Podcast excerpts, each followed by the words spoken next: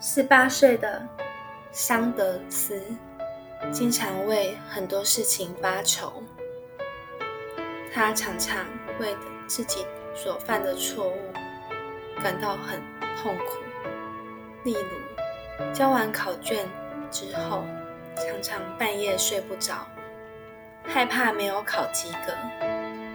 他总是想那些做过的事，期待、期望。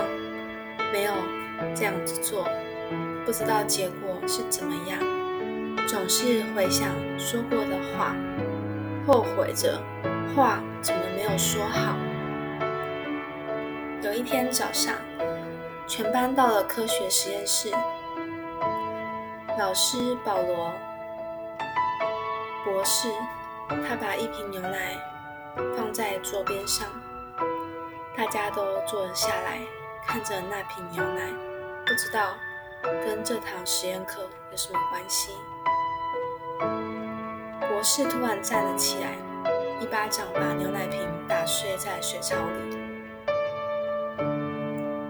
然后他叫所有的人都到水槽旁边，好好的看着那瓶打翻的牛奶，好好的看一看。他对大家说。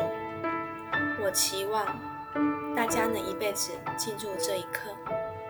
这瓶牛奶已经没有了，你们能够看到它都已经漏光了。无论你再怎么样着急，怎么样抱怨，都没有办法再救回一滴。只要先用一点思考，先加以。